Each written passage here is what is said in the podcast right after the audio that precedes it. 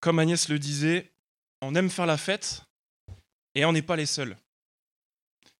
On aime les baptêmes aussi et on n'est pas les seuls non plus. Le mois dernier, euh, l'élu que vous avez vu euh, tout à l'heure sur la photo, là, il m'a envoyé un petit mail et il m'a dit Franck, je t'invite pour le baptême de la place Raymond de Fournay au port Vigry. J'avais oublié qu'on pouvait utiliser ce mot-là pour euh, inaugurer des places aussi. Et puis, cette semaine, c'était pareil sur Twitter. Je vois Jean-Luc Mélenchon qui baptise Sébastien Delogu. Vous avez vu ça? Il a fait un baptême républicain révolutionnaire. Jean-Luc Mélenchon qui baptise des gens. Il disait, en fait, c'est... on n'est pas les seuls à vouloir faire la fête et on n'est pas non plus les seuls. Des fois, c'est vraiment étrange à baptiser des gens. Puis je me suis souvenu qu'en fait, le baptême, pour nous tous, on, on connaît ça. On a fait des baptêmes de l'air, des baptêmes de plongée. On s'est fait baptiser nos baskets au collège. Vous vous souvenez de ça? C'est horrible pour moi. En fait, on est dans le même état que les gens du premier siècle qui ont entendu parler de ce qu'on vient de lire. Pour eux, baptême, bah, c'était un mot de tous les jours. Il n'y avait pas Jean-Luc Mélenchon, il n'y avait pas les élus qui baptisaient des places, mais en fait, quand ils étaient dans la cuisine, bah, constamment, ils baptisaient. Ils se baptisaient les mains, ils baptisaient la vaisselle. En fait, c'était un mot qu'ils utilisaient pour plonger dans l'eau. Donc en fait, quand Jésus débarque et qu'il dit allez-y, baptisez des gens, bah, c'est juste bizarre parce que normalement c'est les mains ou la vaisselle qu'on baptise, mais pas forcément des personnes en quoi, pas tout entière, mais c'est quelque chose que tout le monde connaissait. En fait, ce qui est important, c'est ce que ça signifie, pas vraiment ce qui se passe. Est-ce que c'est une inauguration? Est-ce qu'on est en train d'inaugurer deux personnes?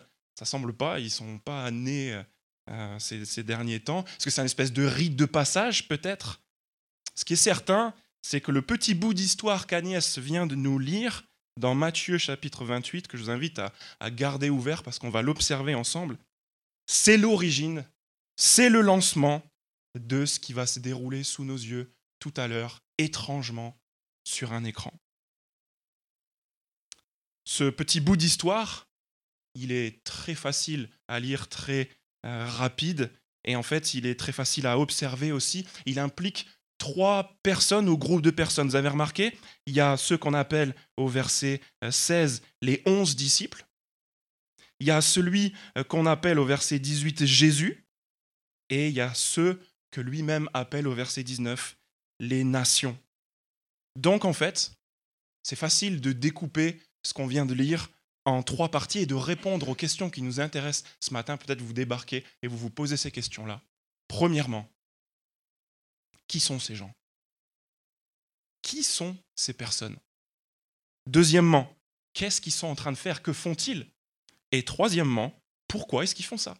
Ce sont des questions simples auxquelles les trois parties du texte répondent. La partie des onze disciples, qui sont-ils? La partie de Jésus, que font-ils? Et la partie des nations, pourquoi est-ce qu'ils font ça? Regardons ensemble d'abord la première réponse à la première question. Qui sont-ils? Qui sont ces gens? On lit au verset 16 qui sont les onze disciples. Ça nous renseigne peut-être pas beaucoup, mais en fait, quand on regarde ce qu'ils font, Là, ça nous renseigne.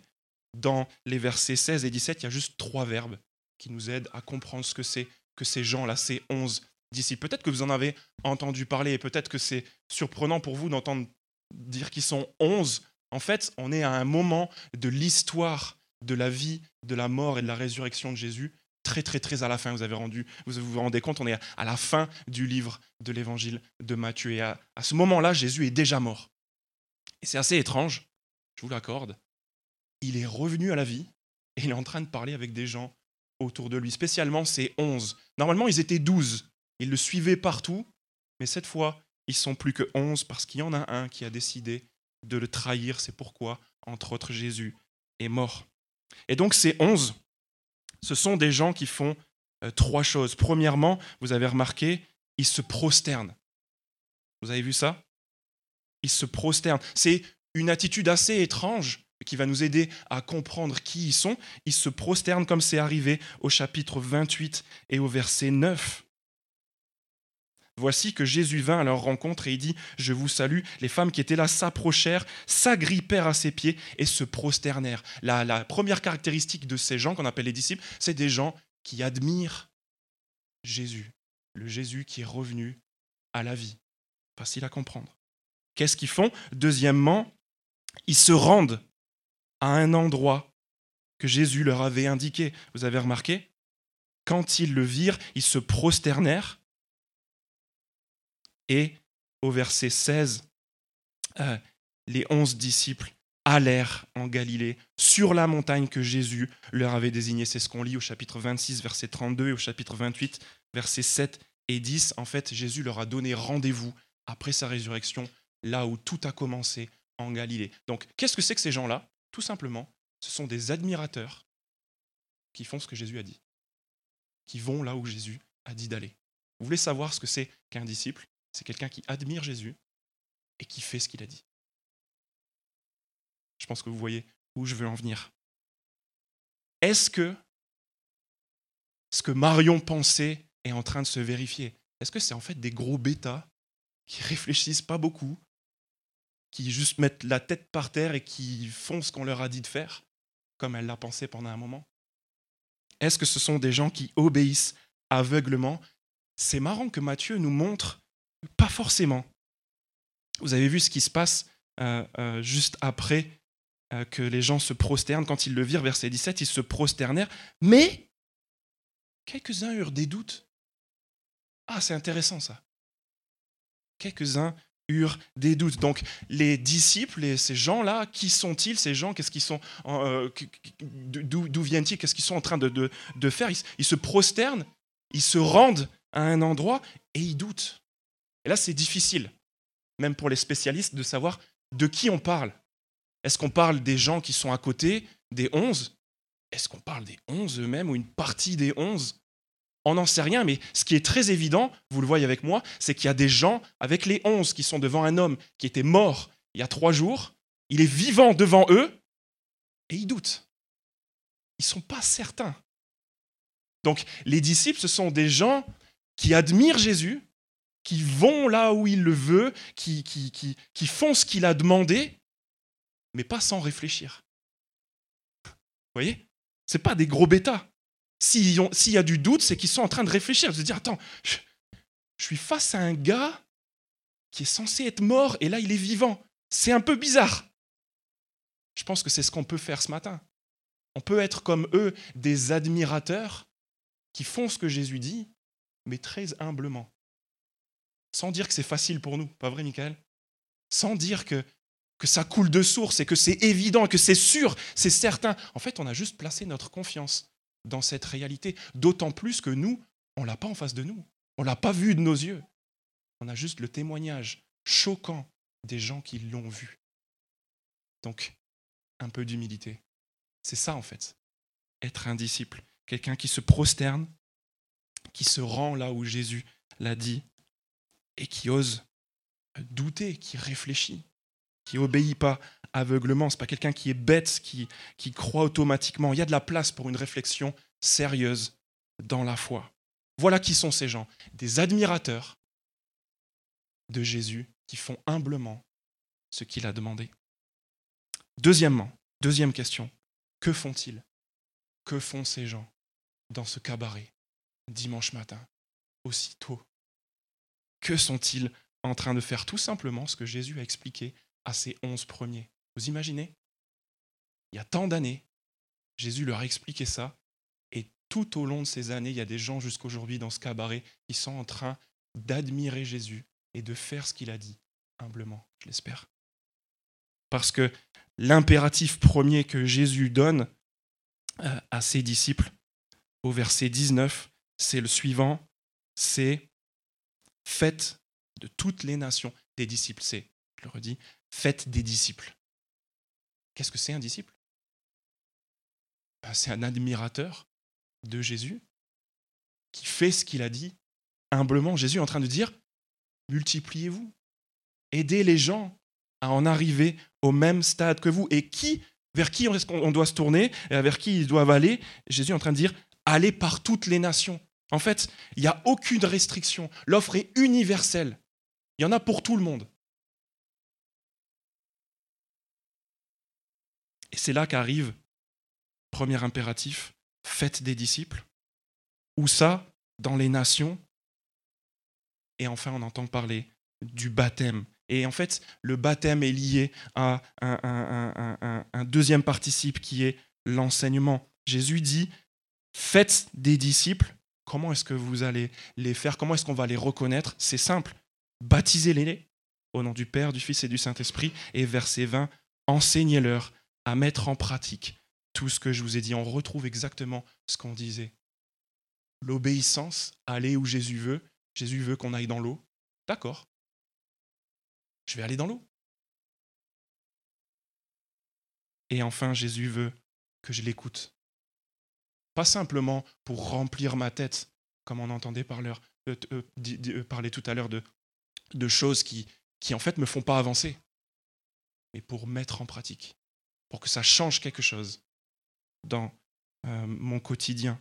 Donc, le baptême, tout simplement, c'est ni un rite de passage, ni une inauguration.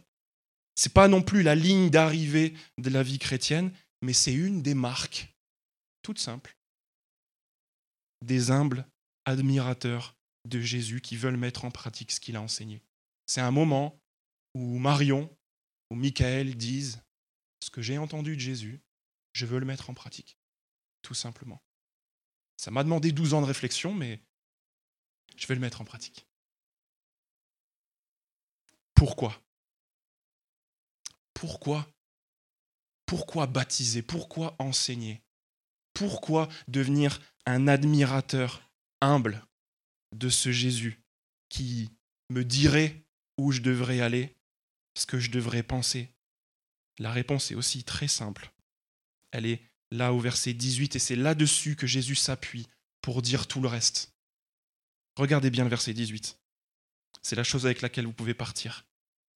Jésus s'approcha et il leur dit, une fois qu'ils étaient à l'endroit qu'il leur avait demandé d'être en Galilée, il leur dit, Tout pouvoir m'a été donné dans le ciel et sur la terre.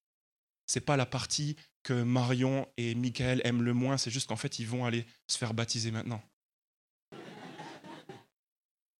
C'est la partie qu'ils connaissent très bien. Et c'est sur cette vérité-là qu'ils ont construit leur histoire à partir d'aujourd'hui. Jésus est en train de dire, parce que j'ai reçu tous les pouvoirs sur la terre et dans le ciel, alors faites des disciples. Baptisez-les, enseignez-les. Et c'est parce que j'ai reçu les pleins pouvoirs. C'est ça qui fait que Jésus a des admirateurs. Imaginez quelqu'un qui a un pouvoir sans limite. On l'admire. On, est fan de champions de bodybuilding, de champions de sport, de gens qui sont capables de faire des choses incroyables. Là, vous avez quelqu'un qui est capable de tout. Dans le ciel et sur la terre. Quelle autre réaction que de l'admirer C'est pour ça aussi qu'on va et qu'on fait ce qu'il veut. Il a reçu tous les pouvoirs. Il n'y a rien au-dessus de lui. Qu'est-ce que c'est que ces pouvoirs? Je pense que à ce stade de la lecture de l'évangile selon Matthieu, on peut dire que ce ne sont pas seulement des capacités spéciales. Jésus a démontré tout au long, spécialement des chapitres 8 à 11, qu'en fait réellement, il a des capacités spéciales. Par exemple, il sait guérir des lépreux. Il sait même guérir des gens à distance, juste comme ça, il le dit, et quand tu rentres chez toi, c'est fait. Il sait chasser la fièvre, il sait faire des spectacles un peu bizarres, de chasser des démons. En tout cas, des fois, quand il arrive dans des, dans, des, dans des pièces, il y a des choses spéciales qui se passent. Lui, pas comme moi hier, il craint pas la météo. Moi hier, j'étais là, Seigneur, on a envie de faire la fête, ça serait bien qu'il pleuve pas. Lui, il, ne se demande pas ce qu'il va porter aujourd'hui. Il dit à la météo, arrête. Et c'est tout, ça s'arrête. Il a les pleins pouvoirs. Il s'occupe des gens qui sont paralysés, des gens qui euh, sont, sont en train de, vivre 12 ans de souffrance parce qu'ils sont allés chez tous les médecins. Il ressuscite même des jeunes enfants pour le bien et le bonheur de leurs parents, ils s'occupent des aveugles. Et en fait, dans le chapitre 9, verset 35, au chapitre 10, verset 1, on voit il est capable de tout. Mais c'est pas de ça dont Jésus est en train de parler. Il n'est pas en train de parler de ses capacités. Ça, à, ce niveau-là, au niveau de Matthieu 28, on le sait déjà. On sait déjà qu'il peut tout faire. C'est comme s'il avait aucune limite. Mais il est quand même en train de dire, ça y est, à partir de maintenant, tout pouvoir m'a été donné. De quel pouvoir il est en train de parler? Est-ce que c'est plus que ça encore? Ces versets-là nous aident à comprendre que son pouvoir, il est en fait illimité.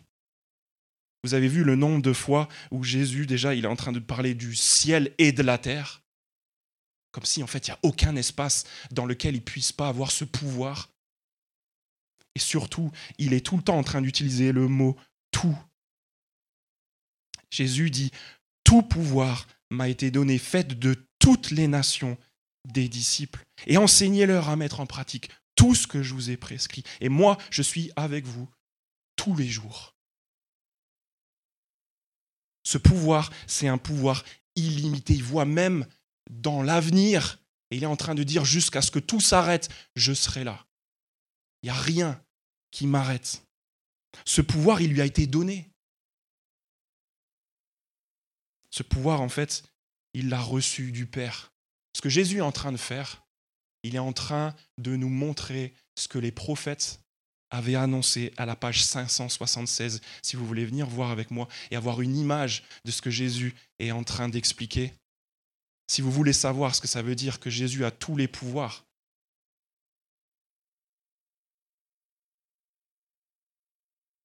« 576 dans le livre de Daniel, Il y a une image, une vision qu'un prophète a eue 600 ans avant notre ère et qui explique super bien ce que Jésus est en train de dire. Vous le remarquerez vous-même. Page 576, c'est le, le, chapitre 7 de Daniel, et je lis à partir du, du petit verset 13, du petit 13. C'est Daniel qui parle et dit, Pendant que je regardais dans mes visions nocturnes, quelqu'un ressemblait à un fils de l'homme. Et ça, c'était le surnom préféré que Jésus utilisait pour lui-même. Quand on lui posait des questions à propos de lui-même, il s'appelait le Fils de l'homme. Quelqu'un qui ressemblait à un Fils de l'homme. Il est venu avec les nuées du ciel. Il s'est avancé vers l'ancien des jours, apparemment quelqu'un plus vieux que lui. Et on l'a fait approcher de lui. Et on lui a donné la domination, la gloire et le règne, et tous les peuples, les nations et les hommes de toutes langues l'ont servi, toutes les nations. Sa domination est une domination éternelle qui ne cessera pas et son royaume ne sera jamais détruit. Vous voulez savoir ce que ça veut dire les pleins pouvoirs? C'est ça. C'est une domination qui s'arrête jamais et à laquelle on ne peut pas s'opposer. Quelle bonne nouvelle Flavie, ma femme, elle est en train de passer du temps avec une amie qui a des moments difficiles en ce moment. Et cette amie lui a dit J'aimerais bien avoir des prières pour m'aider. Est-ce que tu aurais un recueil de prières à me conseiller? Ça, je pourrais m'adresser à Dieu et lui demander de l'aide. Et donc, Flavie, mon épouse, lui a dit Mais c'est très simple. Tu prends la Bible et à l'intérieur de la Bible, il y a toute une partie qui s'appelle les psaumes. Et ce livre, il est fait pour ça, en fait. Quand tu lis ça, tu as vraiment l'impression que c'est les mots que tu aurais utilisés faut juste tomber sur le bon psaume et vas-y, utilise les psaumes. Et en quelques heures, cet ami la rappelle, lui dit Les psaumes, c'est génial. J'adore. C'est super. Je viens de lire euh, L'Éternel est mon berger. C'est de ça dont j'avais besoin. Par contre, ce qui me plaît beaucoup moins, c'est tous ces psaumes-là où on compare Dieu à un roi qui règne et qui fait ce qu'il veut. Ça, ça me plaît pas trop. J'aime pas trop ces psaumes-là. C'est ça qui nous dérange. C'est ça qui nous embête. Et c'était exactement pareil à l'époque. Le pouvoir de Jésus. C'était ça qui l'a mené à sa perte. C'est ça qui a polarisé dans les chapitres 11 à 15 les gens qui étaient autour de lui, avec des gens qui étaient d'accord pour l'admirer, mais des gens qui n'étaient pas contents du tout, qui lisaient les psaumes et qui voyaient que Dieu c'était un roi ça ne les intéressait pas. C'est ça, en fait, qui a même tué Jésus. L'opposition a grandi dans Matthieu du chapitre 11 jusqu'à la fin ici. Et au chapitre 27, verset 42, il y a cette décision qui est prise. Il y a ce, ce, moment à la croix où on dit à Jésus, alors, tu as les pleins pouvoirs, vas-y, descends maintenant. Et on va voir. Vous voyez ce, ce défi qu'on lance à celui qui, qui ose dire qu'il a reçu tous les pouvoirs, alors que nous, ni Dieu ni maître. Vraiment, ni Dieu ni maître. On ne va pas courir demain parce que l'horloge nous maîtrise. On ne va pas courir tout à l'heure peut-être parce que les nuages vont nous maîtriser. On n'a pas rendez-vous avec quelqu'un de qui on dépend pour avoir un salaire. Et à la fin de la journée, on n'est pas soumis à ce, ce, même pour, certains, ce sera même pas la fin de la journée, ce sera en rentrant ce midi. On va tous s'endormir. On est tous maîtrisés. Personne n'est libre ici. C'est ce que la Bible dit. C'est ce que Jésus dit. Vous n'êtes pas libre. C'est ce que Marion disait tout à l'heure. En réalité, vous êtes esclave. Mais un esclavage terrible qui vous fait croire que vous êtes maître de tout. Quelle autre alternative? Celle de Marion et de Michael. Pourquoi est-ce que des gens comme eux, encore aujourd'hui, décident volontairement de se soumettre à une autorité, de se soumettre à cette autorité? Pourquoi est-ce que tout à l'heure, quand je vais leur dire, Marion, Michael, est-ce que tu veux vivre à partir d'aujourd'hui, non plus pour toi-même, mais pour Jésus, dans la confiance et dans l'obéissance? Pourquoi est-ce que quand je vais leur dire ça, ils vont pas sourciller, ça va pas leur paraître bizarre. Je pense pour au moins deux raisons. La première, c'est l'opportunité. Regardez encore le verset 20. La suite du verset 20 dit, Moi, je suis avec vous tous les jours jusqu'à la fin du monde. Qui Qui est avec ces gens-là tous les jours jusqu'à la fin du monde? Moi, celui qui a reçu les pleins pouvoirs. Celui qui a les pleins pouvoirs, au lieu d'être un concurrent dangereux, vous est favorable. Imaginez, vous êtes pote avec celui à qui tout appartient et qui peut tout faire. Vous n'êtes plus seul dans votre chambre d'étudiant. Vous n'êtes plus sans ressources. Tout est possible. Premièrement, à cause de l'opportunité. Et deuxièmement, à cause du style que cet homme-là est venu imposer. Il est en train de dire à tout le monde, on m'a tué pour ça, parce que j'ai eu l'idée de dire que tous les pouvoirs me seraient donnés. On m'a tué pour ça, mais je continue de le dire. Tous les pouvoirs m'ont été donnés. Cet homme-là est venu imposer un style très différent, celui de Matthieu chapitre 20 à partir du verset 25. Il a enseigné autour de lui, à la page 633. Vous savez que les chefs des nations dominent sur elles. Vous connaissez les élus, les dictateurs, les patrons. Vous connaissez ce système. Vous savez que les chefs des nations dominent sur elles et que les grands les tiennent sous leur pouvoir. Ce ne sera pas le cas au milieu de vous.